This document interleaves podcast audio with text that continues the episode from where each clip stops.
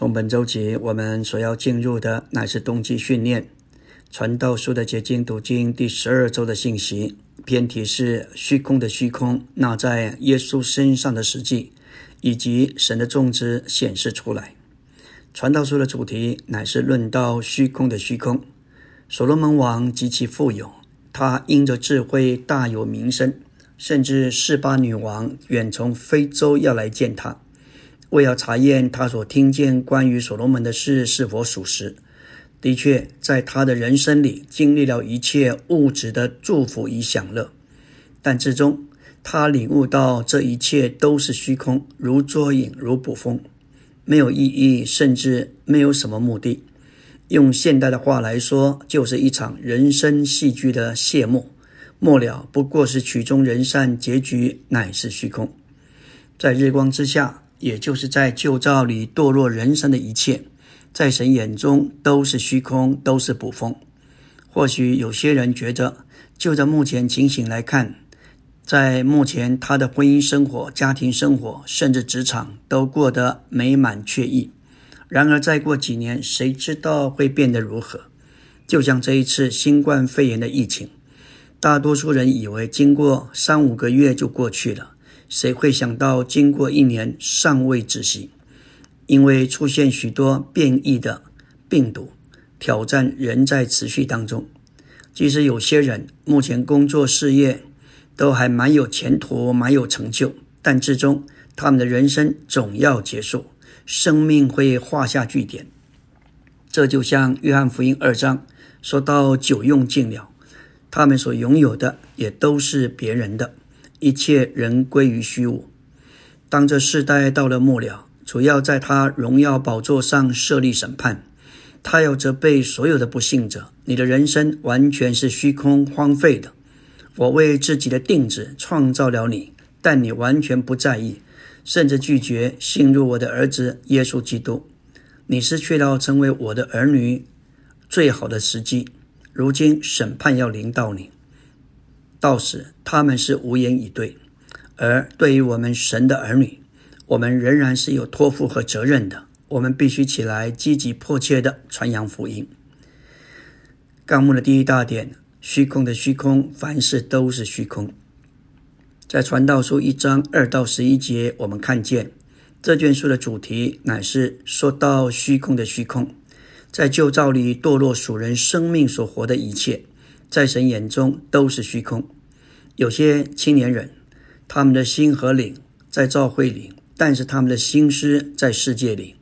这一类的圣徒，一脚踏在教会里，在神的国里；另外一个脚踏在世界里，在现今的世代，在撒旦的国里。这也是虚空的虚空。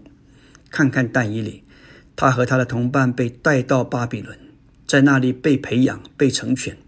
他们是当时最优秀的青年人，远胜过其他的同才。因他敬畏神，他是一个祷告的人。他所行的教王非常的惊讶而惊奇。他被摆在高位上。当马代波斯征服巴比伦帝国时，王看出他是杰出的，是优秀的，被放在治理通国的官员中。他虽然在巴比伦那里工作，他是典型的亲职。但他的心却是向着耶路撒冷，他不顾王的禁令，不顾性命的危险，他与素常一样，窗户开向耶路撒冷，双膝跪在神面前祷告。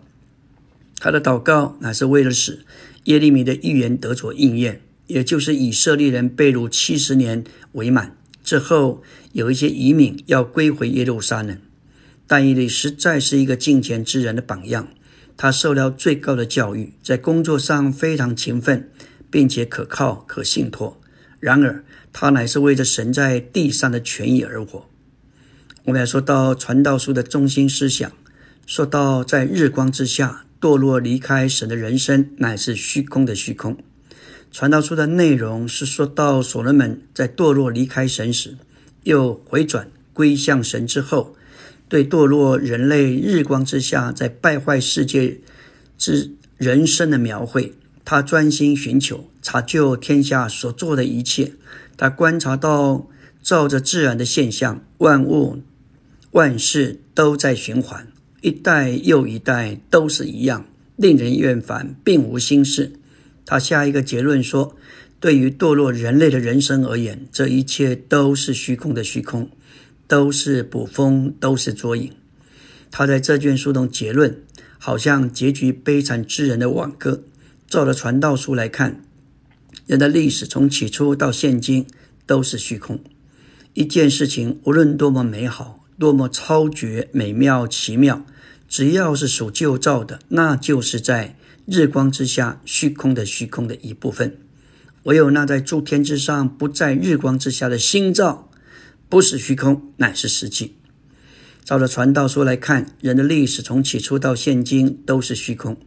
保罗在罗马八章二十节说到：“因为受造之物浮在虚空之下，不是自己愿意的，乃是因那叫他服的。”八章二十一节说到：“他们指望受造之物自己。”要从败坏的奴役得着释放，得享神儿女之荣耀的自由。这经文与传道书所说的是相吻合的。今天每个人实际上不是在活，乃是在死。我们是生而死，也就是说，我们从出生之日开始就一直迈向死亡。所罗门有无比的智慧、至高的地位、凌驾众人的财富，又有成百的一个妃嫔。在放纵情欲上堕落到无以伦比的地步，经过日光之下一切积极和消极的人生经历，他深刻的经历体验到堕落离开神的人生不过是虚空的虚空。所罗门完全领悟这事，但他在这事只叫人脱离这虚空的路，就是回到神的那里，与神做人的一切。为了成就神创造人当初的定旨，而完成神永远的经纶，在诗歌书中，真言传道书与雅歌这三卷书的关联乃是：真言论道真智慧，传道书说到日光之下人生真实的意义，就是虚空的虚空，如捉影，如捕风；而雅歌是满足中的满足，离了基督，整个宇宙中就没有满足。做神具体化身的独一基督，不但是人独一的满足，也是那浮在虚空之下整个宇宙中独一的满足。阿门。